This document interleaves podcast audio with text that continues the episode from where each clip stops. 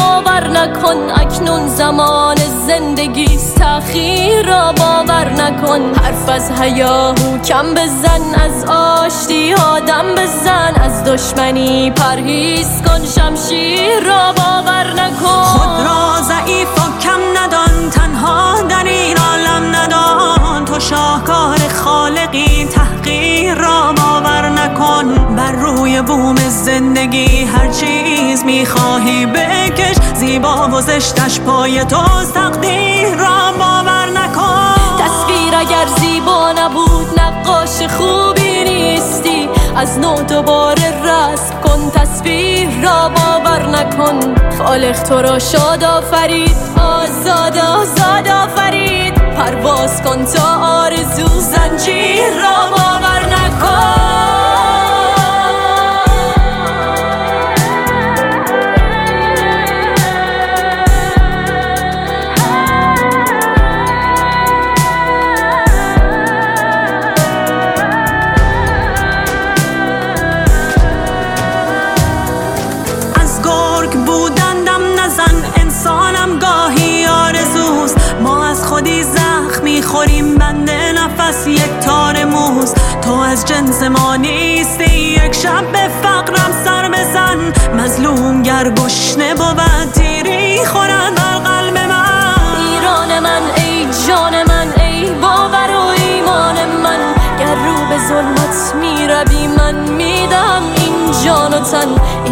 بار استران من میانم غم دیده است. غم را نمی‌فهمد کسی جز را عاشق پرست ایران من ای جان من ای با من و ایمان من. گر رو به ظلمت می‌روی من می‌دهم این جان و تن. ای سار بالا حسران من میهنم غم دیده است. غم را نمی‌فهمد کسی جز را عاشق پرست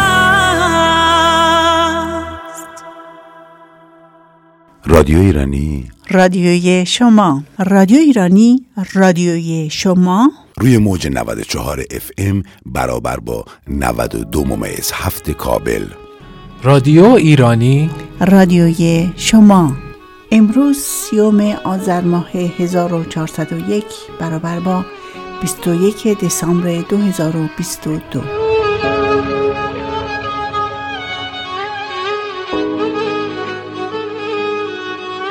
درود بر شما شنوندگان عزیز در این روزهای تاریخی میهنمون. همچنین روز 21 آذر روزی که از 75 سال پیش برای ایرانیان روز جشن و سروره و اون روز نجات آذربایجان از دستهای ارتش سرخ شوروی. والتر لیپمن روزنامه‌نگار آمریکایی در این باره می نویسه اموجو که لقب آمریکایی استالین بود هر جا رفت جا خوش کرد و موند به جز پرشیا که منظورش ایران بود. این بخشی بود از مقاله آقای امیر تاهری روزنامه‌نگار برجسته بین‌المللی ایرانی درباره نجات آذربایجان.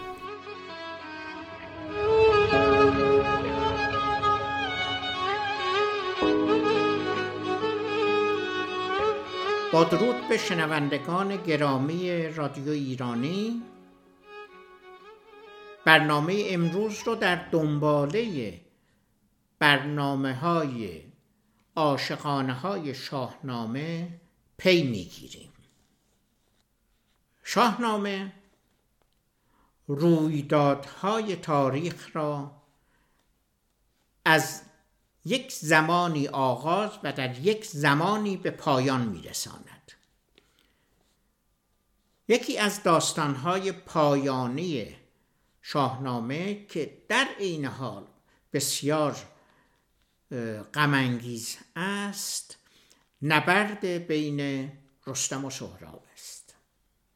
نبرد بین رستم و سهراب دستمایه پژوهش های بسیاری از پژوهشگران ادبیات ایران جامعه شناسی و مردم شناسی و روانشناسی قرار گرفته. ما در برنامه امروز فقط بر پایه سروده های فردوسی در شاهنامه به داستان می‌پردازیم.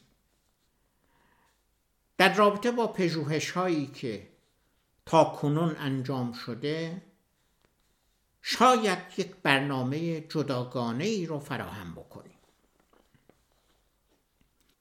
یکی داستانی است پر آب چشم دل نازک از رستم آید به خشم. جوزف کمپل استور شناس امریکایی همروزگارمان در نظری تطبیقی بر قهرمانان استورهی هر قوم می‌گوید قهرمانان استورهی در فرهنگ هر قوم آینه تمام نمای اندیشه احساسات رؤیاها امیدها و آرزوهای قوم هستند. او در اثر معروف خود قهرمانان هزار چهره می نویسد قهرمانان استوره های اقوام گوناگون در روایات فرهنگ های گوناگون به نگر هزار گونه ولی در پس پرده چند گونگی دارای ویژگی های یکسانی هستند.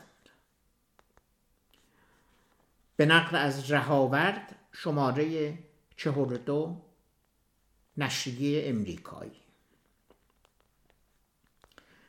سالها پیش از جوزف کمپل در سال 1879 یوهان گیورگ فون هان به نمونه هایی در حماسه های قهرمانی فرهنگ های آریایی اشاره کرد و همگونی های موجود در میان آنها را برشمرد.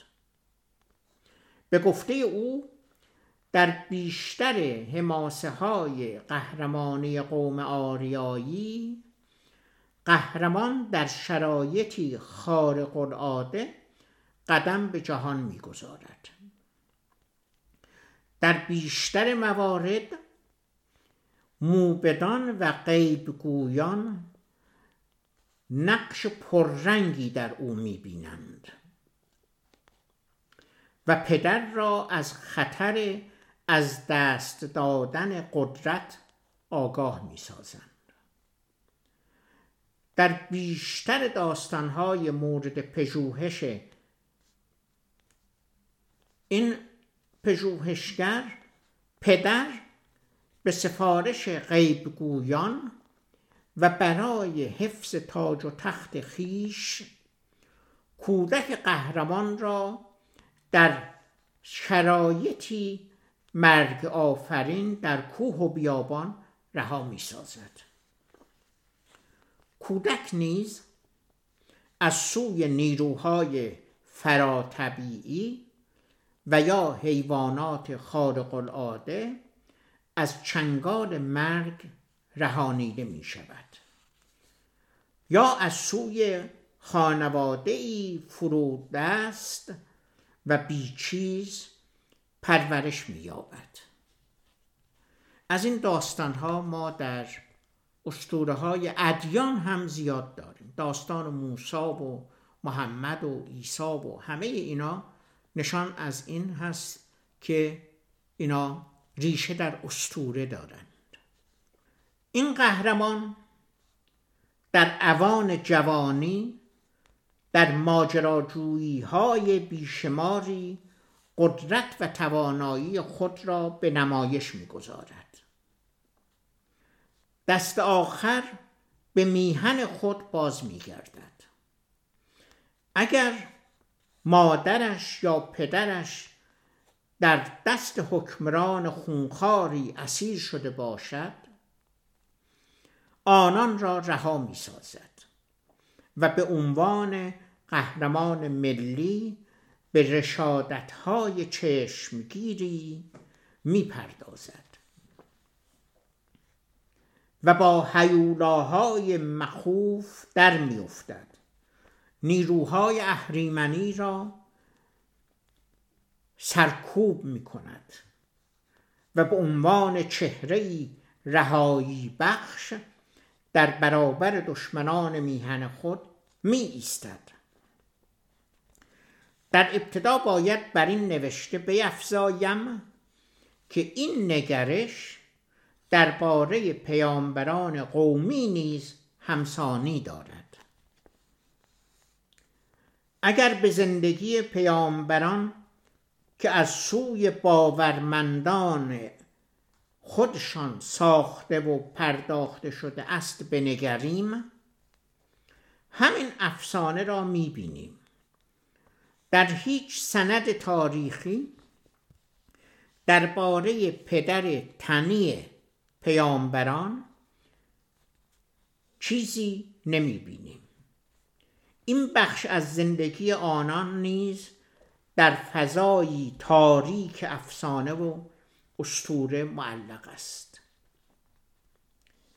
چنانکه در برنامه های پیشین داستان قهرمانان شاهنامه را شنیدید؟ زایش و زندگی زال و رستم و سهراب نیز از این گونه پردازش جدا نیستند. زال با مو و چهره سرخ فام در پای کوه البرز گذاشته می شود در دامان سیمرغ پرورش مییابد و به دربار پدرش سام برمیگردد. به هنگام زایش رستم دستان سیمرغ به یاری می شتابد و کودک تنومند را با شیوه رستمزاد یعنی سزاریم به دنیا می آورد و سهراب فرزند رستم به دور از پدر در سرزمین مادری خود توران به دنیا می آید داستان چنین آغاز می شود روزی رستم برای شکار به نزدیکی های مرز توران رفته و گورخر تنومندی را شکار می کند کباب کرده و به تنهایی می خورد آنگاه سر به بالین آسایش گذاشته و به خواب می نود رخش که رها در مرغزار مشغول چرا بوده توسط چند سوار ترک گرفتار می شود و از آنجا به دیار ترکان برده می شود سواران ترکان تنی هفت هشت بدان دشت نخجیر که برگذشت پی رخش دیدند در مرغزار. بگشتند گرد لب جویبار چو در دشت مرخش را یافتند سوی بند کردنش بشتافتند. سواران ز هر سو بر او تاختند کمند کیانی در انداختند.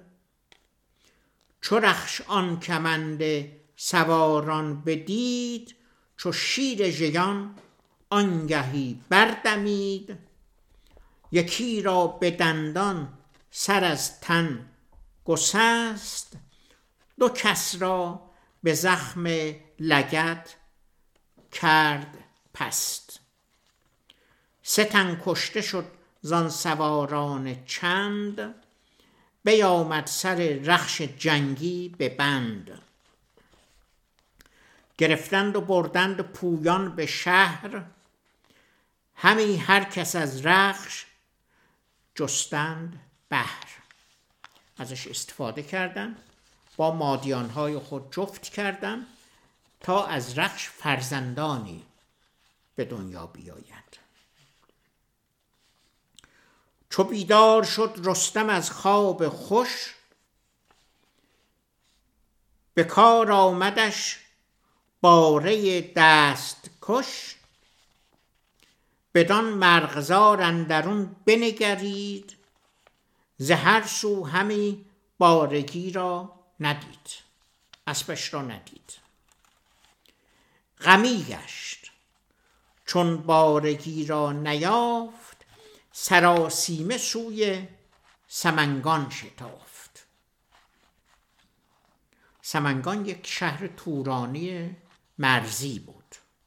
ولی توران آن زمان در زیر سلطه ایران بود و پادشاهانش شاهان شاهنشاه ایران بودند. رستم پس از بیداری از رخش اثری جز رد پای او ندید. در پی اثر پای او به راه افتاد تا به سمنگان رسید. خبر رسیدن رستم به سمنگان به گوش بزرگان و ناموران شهر رسید. همگی به پیشواز او شتافتند. رستم ایشان را هشدار داد که رخش را به او بازگردانند. شاه سمنگان که از دیدار تهمتن شادمان شده بود او را فرا خواند تا شبی در دربار او بگذراند و تا بامداد رخش را برای او پیدا کنند رستم با خوشنودی این دعوت را پذیرفت و به سراپرده شاه سمنگان راه یافت. سپه بود ورا داد در کاخ جای.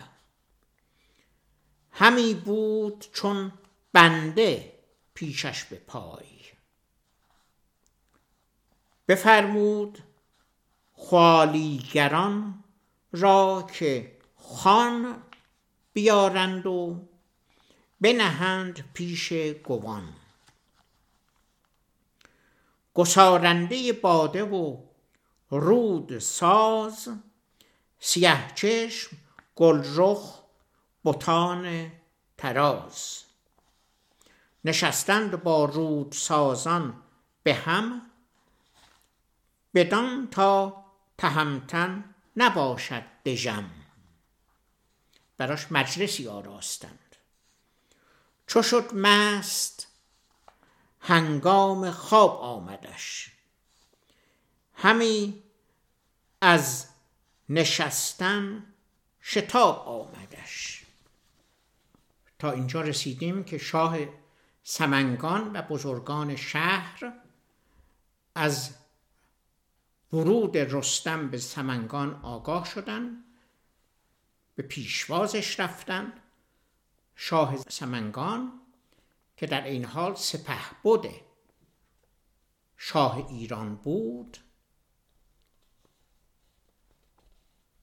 از رستم دعوت کرد که به بارگاهش بیاید و شب را با جمع بزرگان سمنگان به عیش و نوش بپردازد و صبحگاه رخش را پیدا کرده و به او تحویل می‌دهند.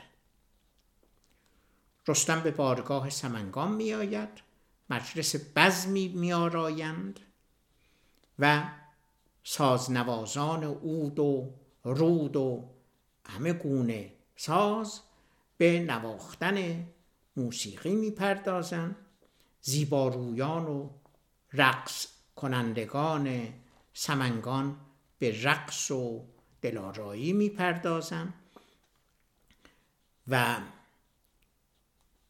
در جمع بادخوران رستم نیز با آنان به بادگساری می پردازد تا زمان خواب می رسد و میل خواب می کند سزاوار او جای آرام و خواب بیاراست بنهاد مشک و گلاب. برای رستم خوابگاهی در خورش آماده شد. او را به خوابگاهش رهنمون شدند و بستر گستردند و گلاب و عطر بر آن پاشیدند. هنگام نیمه شب که همه به خواب رفتند شخصی با شمعی خوشبو خرامان به بالین رستم آمد. و پشت سرش ماهرویی چون خورشید تابان وارد شد رستم از دیدن ماهرو شگفت زده شد و از او پرسید نامت چیست و این زمان در شب اینجا چه کار داری؟ ماهرو پاسخ داد من تحمینه دختر شاه سمنگان هستم.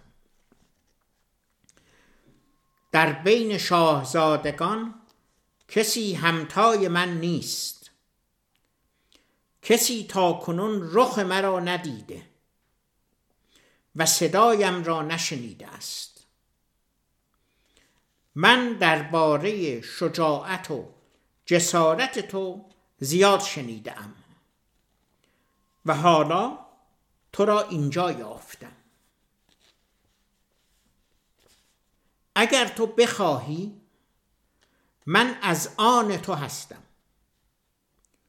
چون شیفته تو شدم و می‌خواهم فرزندی از تو داشته باشم. دیگر اینکه همه جای سمنگان را میگردم تا رخش تو را پیدا کنم. وقتی رستم زیباروی پرخردی چون او را دید در پی موبدی فرستاد. گفت بروید و موبدی را خبر کنید. و از او خواست تا زیباروی را از پدرش برای همسری رستم خواستگاری کند. موبد نزد شاه رفت و دختر او را برای رستم خواستگاری کرد. شاه سمنگان از این رویداد بسیار شادمان شد و پذیرفت. تهمینه با رستم به زناشویی دست دادند و ازدواج کردند. آن دو همان شب آیین زناشویی برپا کردند و همان شب تهمینه از رستم باردار شد. فردای آن روز رستم عزم خود را برای رفتن به مازندران و دفع بلای گرگان و گرگساران به تهمینه آشکار کرد. تهمینه جز پذیرفتن راه دیگری نداشت.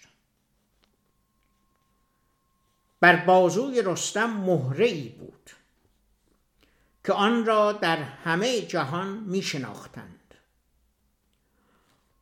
آن را به عنوان یادگار به تهمینه سپرد و گفت از این مهره خوب نگهداری کن.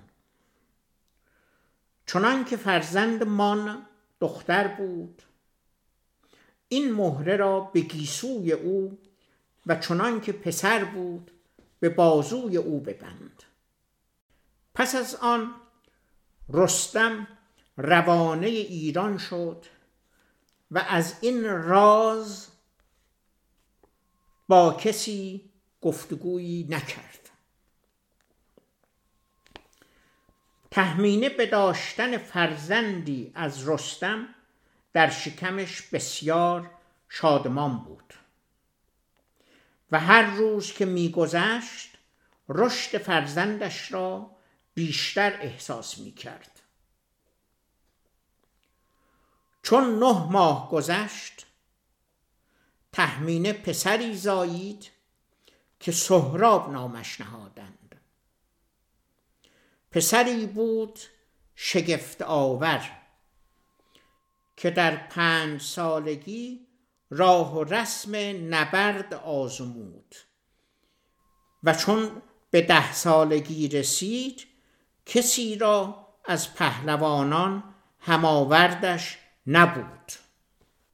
روزی سهراب از تهمینه درباره پدرش پرسید. مادر او را آگاه کرد که پدرش پهلوان ایران زمین رستم دستان است. ولی کسی نباید از این راز آگاه شود. وگرنه میکوشد که او را از دیدار پدرش محروم سازد.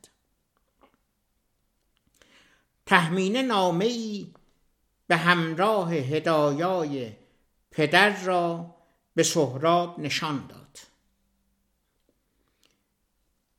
و نیز بازوبند رستم را به او سپرد.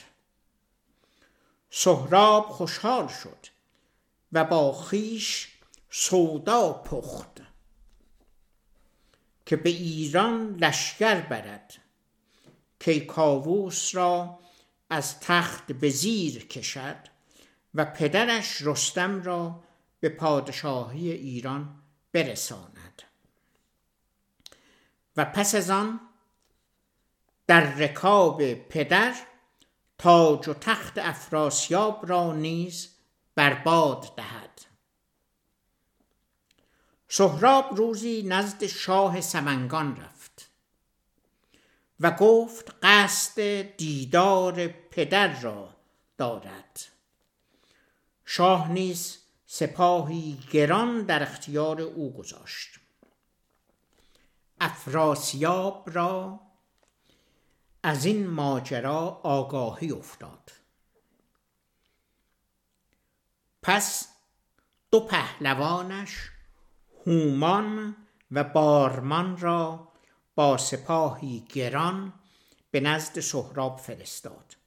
با این امید که سهراب بر رستم چیره شود و سپس او سهراب را از سر راه بردارد. او فرستادگان و لشکر را با نامه خطاب به سهراب روانه کرد و همچنین بارها به سپاهیانش گوشزد کرد که نباید بگذارند پدر و پسر یکدیگر را بشناسند. سهراب به قصد ایران از شهر بیرون شد و به دژ سپید یکی از استحکامات مرزی ایرانیان رسید. هژیر از پهلوانان ایرانی و نگهبان دژ سپید به دفاع برخاست. سهراب در حمله اول او را از زین برگرفت و چون خواست سر از تنش جدا کند هژیر امان خواست. پس سهراب او را در بند کرد. گردآفرید دختر گژدهم فرمانده قلعه که خود پهلوانی دلیر بود به عزم نبرد با سهراب از دژ بیرون شد. در حالی که چهره و موهای خود را زیر کلاه خودش پوشانده بود با سهراب رزمی جانانه کرد. ولی تاب مقاومت نیاورد و فرار کرد. سهراب در پی گردآفرید اسب تاخت و در لحظه ای کلاه خود او را از سرش کشید. و دریافت که هماوردش یک زن است. شگفت زده شد. گردآفرید شگردی به کار برد و از چنگ سهراب گریخت. سهراب دانست که فریب خورده است و گفت دژ را با خاک یکسان خواهد کرد. گژدهم نامه ای برای کیکاووس فرستاد و از زور و بازوی سهراب بسیار نوشت. و اینکه تنها کسی که می‌تواند رو در روی این پهلوان ناآشنای تورانی بیستد رستم دستان است.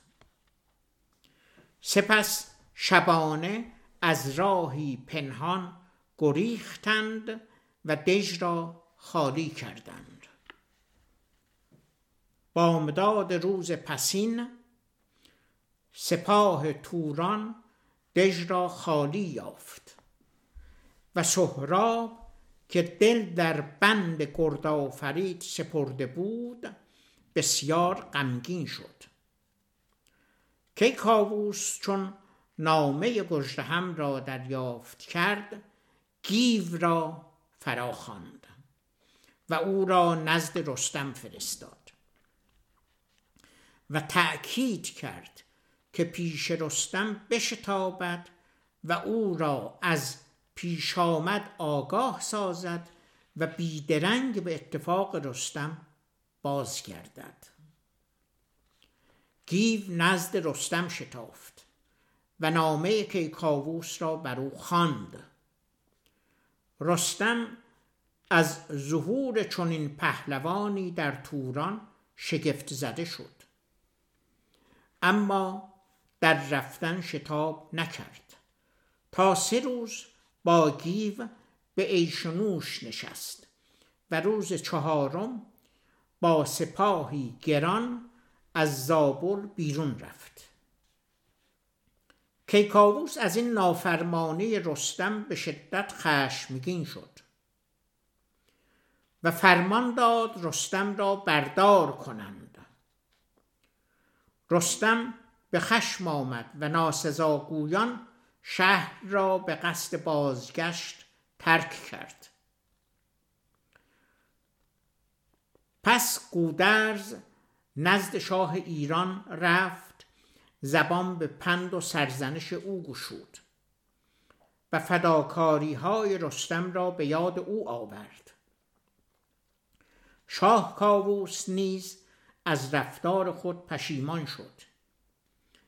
گیو و پهلوانان سر در پی رستم نهادند و سرانجام در نیمه راه او را به رفتن پیش کیکاووس راضی کردند. روز بعد لشکر عظیم ایرانیان از شهر بیرون رفت و به دژ سپید رسید. در نزدیکی آن اردو زد. رستم در تاریکی شب پنهانی راهی اردوی دشمن شد و برای نخستین بار سهراب را نشسته در میان بزمی دید در این میان ژنرزم دایی سهراب که در هنگام حرکت از سمنگان از طرف مادر سهراب معمور شده بود. در اولین فرصت رستم را به سهراب نشان دهد در پی کاری از بزم بیرون رفت. رستم که خود را در خطر دید مشتی حواله ژندرزم کرد که جان او را گرفت و بازگشت. چون سهراب خبر کشته شدن ژندرزم را شنید سوگند خورد که انتقام خون داییش را از ایرانیان بستاند. بامداد روز پسین سهراب پهلوان ایرانی هژیر را که به اسارت گرفته بود پیش خواند. بر بلندی رفت و از او خواست که پهلوانان سپاه ایران را بدو نشان دهد. هژیر نام و نشان همه را گفت تا به رستم رسید. از بیم آنکه سهراب قصد کشتن رستم کند چنین نمایاند که رستم در لشکر ایران حضور ندارد. سهراب از نیافتن پدر غمگین شد. اسب نشست و پیش روی سپاه ایران جولان داد و سرکرده سپاه را به نبرد تنبتن فرا خواند رستم پیش سپاه آمد و سهراب را به نبرد دعوت کرد. سهراب از نام و نشان او پرسید. اما رستم چنین نمایاند که رستم از جنگ با جوانکی چون سهراب عبا دارد. دو پهلوان به سوی هم یورش بردند ولی به زودی شمشیرها و نیزه هایشان شکست. بدون آنکه یکی بر دیگری چیره شود سهراب با گرز ضربه سختی بر شانه رستم زد. اما این ضربه نیز پایان ماجرا نبود. دو پهلوان چون رو در روی یکدیگر کاری از پیش نبردند و شب فرا رسید دنباله نبرد را به فردای آن روز گذاشتند. پس دو پهلوان سوی لشکرگاه خیش برگشتند. رستم که از جنگاوری و پهلوانی سهراب در شگفت بود برادرش زواره را پیش خواند و تأکید کرد که اگر فردا کشته شد سپاه را بازگرداند و تحت هیچ شرایطی به نبرد با سهراب کمر نبندد. آیا سهراب پسر رستم نشانی از پدرش با خود داشت؟ سهراب زمانی که نسبت به همسالان خود جوانی نیرومند شده بود نام و نشانی پدر خود را از مادرش پرسید. مادر حقیقت را به او گفت. و مهره یادگاری پدر را بر بازوی او بست.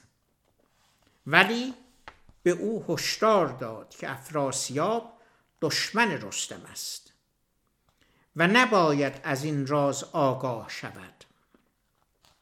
سهراب که آوازه پدر خود را میشنود تصمیم می‌گیرد که نخست به ایران حمله کند و پدرش را به جای کاووس شاه بر تخت بنشاند و پس از آن به توران برگردد و افراسیاب را سرنگون سازد.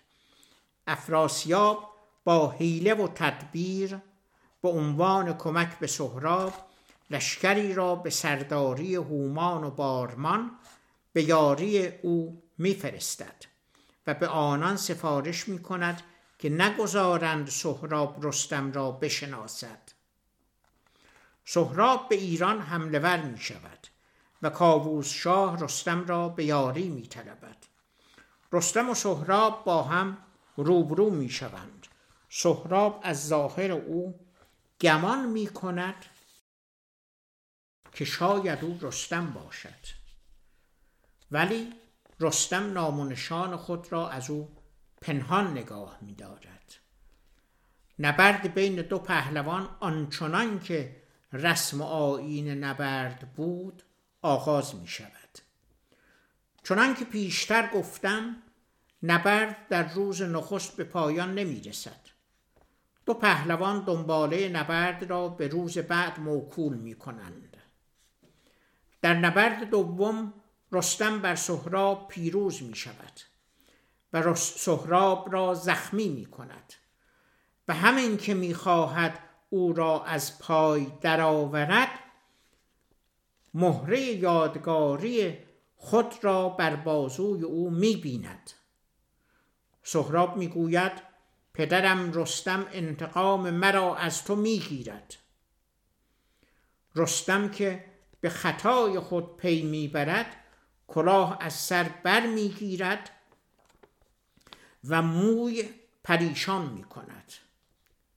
آنگاه به اندیشه فراهم کردن نوشدارو می افتد نوشدارویی که نزد کابوس شاه است می تواند به سهراب زندگی دوباره ببخشد.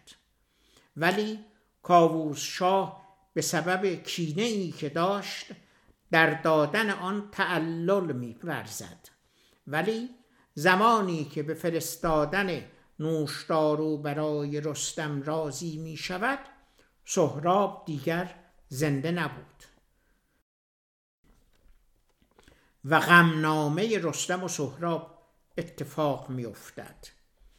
کاووس شاه که رستم به او خدمات بسیار کرده بود از رساندن نوشدارو برای التیام زخم سهراب خودداری می کند. شاه توران نیز که از رستم آسیب دیده است رستم را در مرگ سهراب فرزندش گناهکار می خواهد بنابراین تزویر و زور قدرت مداران به همراه خامی و بلند پروازی سهراب و غرور رستم که نام خود را برای فرزندش فاش نمی کند به فاجعه دامن می‌زند تا به پایان غمانگیز خود برسد. سپاه ایران نگران رستم بود. رستم خروشان و نالان بر رخش نشست و نزد سپاه آمد. سپاهیان با دیدن او شاد شدند ولی از ناراحتی او تعجب کردند. زواره از او سوال کرد چه شده است؟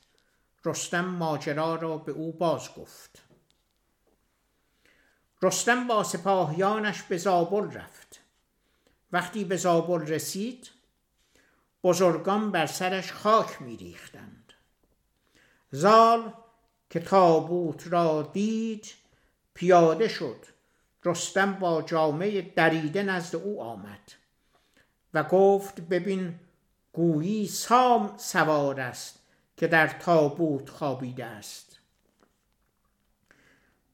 زال اشک نالان شد وقتی هم برو و قامت و یال و موی سهراب را می‌دید از خود بیخود شده و اشک میفشاند. چندین روز بر رستم گذشت و او همچنان در غم و درد میسوخت.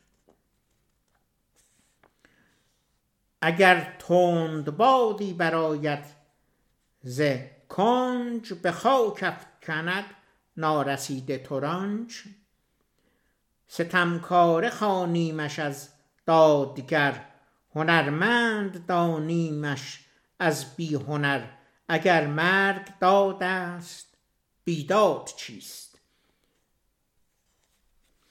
زداد این همه بانک و فریاد چیست؟ از این راز جان تو آگاه نیست. بدین پرده اندر تو را راه نیست. همه تا در آز رفته فراز به کس بر نشد این در راز باز. برفتن مگر بهتر آیدش جای؟ چو آرام یابد به دیگر سرای. دم مرگ چون آتش هولناک ندارد ز برنا و فرنوت باک. در این جای رفتن به جای درنگ بر اسپ فنا گر کشد مرگ تنگ. چنان دان که داد است و بیداد نیست. چو داد آمدش جای فریاد نیست. جوانی و پیری به نزدیک مرگ یکی دان چو اندر بدن نیست برگ. دل از نور ایمان گر آکنده ای تو را خاموشی به که تو بنده ای. بر این کار یزدان تو را راز نیست. اگر جانت با دیو انباز نیست. به گیتی در آن گوش چون بگذری سرانجام نیکی بر خود بری. کنون رزم سهراب رانم نخست از آن کین که او با پدر چون بجست. در این داستان غمانگیز شاهنامه فردوسی به سختی کوشیده تا هنر داستان پردازیش را به خدمت بگیرد. ولی همچنان که می‌بینیم عناصر داستان به گونه ای که طبیعی نمی نماید دست به دست هم داده تا پدر پسر را به دست خود بکشد. از رازداری مادر از رازداری رستم که خود را نشناسند از گروهی که از سوی هر دو طرف هر دو لشکر. معمور این بودند تا این راز را همچنان سرپوشیده نگه دارند. و گویا زمین و زمان دست به دست هم داده بود تا این رویداد غمانگیز تاریخی اتفاق بیفتد. این داستان بارها از سوی پژوهندگان زیادی بررسی شده و نگرش های شایسته ای رو هر یک برای شنوندگان و برای خوانندگان گذاشتن ما در یک برنامه جداگانه ای همه این نگرش ها را یک کاسه به آگاهی شما شنوندگان گرامی رادیو ایرانی میرسانیم. پایدار باشید. به درود.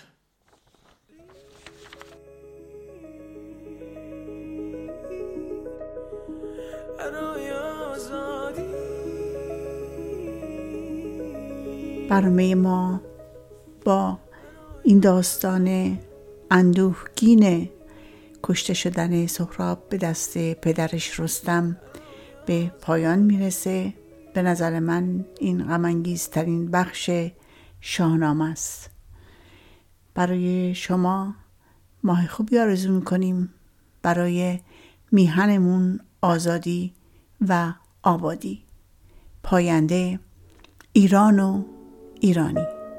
برای توی کوچه رخصیدن برای ترسیدن به وقت بوسیدن برای خواهرم خواهرت خواهرامون برای تغییر مغزها که پوسیدن برای شرمندگی برای بیپولی برای حسرت یک زندگی معمولی برای کودک زبال گرد و آرزوهاش برای این اقتصاد دستوری برای این هوای آلوده برای ولی و درختای فرسوده برای پیروز و احتمال انقرازش برای سگهای بیگناه ممنوعه برای گریه های بیوقفه برای تصویر تکرار این لحظه برای چهره ای که میخنده برای دانش آموزا برای آینده برای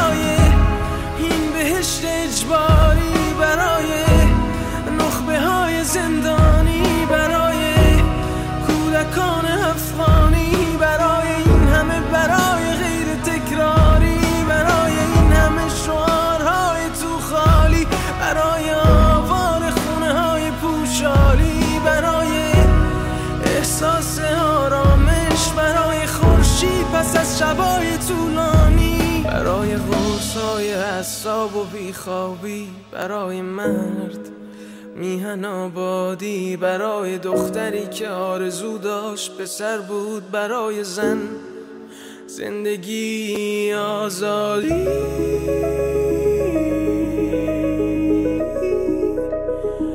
برای آزادی.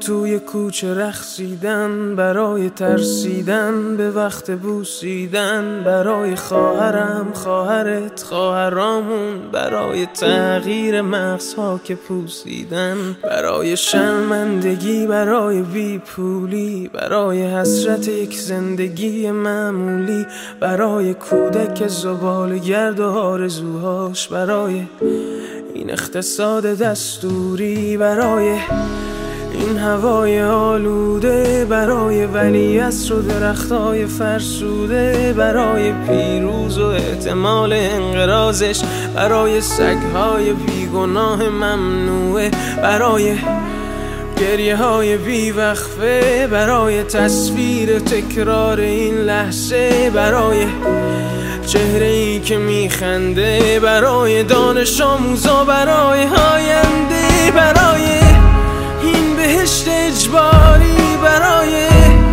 نخبه های زندانی برای کودکان افغانی برای این همه برای غیر تکراری برای این همه شعارهای تو خالی برای آوار خونه های پوشالی برای احساس آرامش پس از شبای طولانی. برای غرصای حساب و بیخوابی برای مرد میهن آبادی برای دختری که آرزو داشت به سر بود برای زن زندگی آزادی.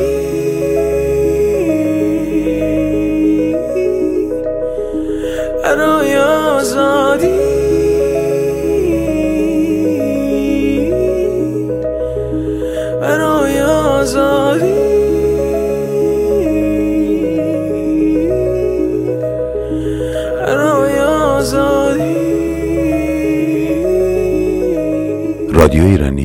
رادیوی شما.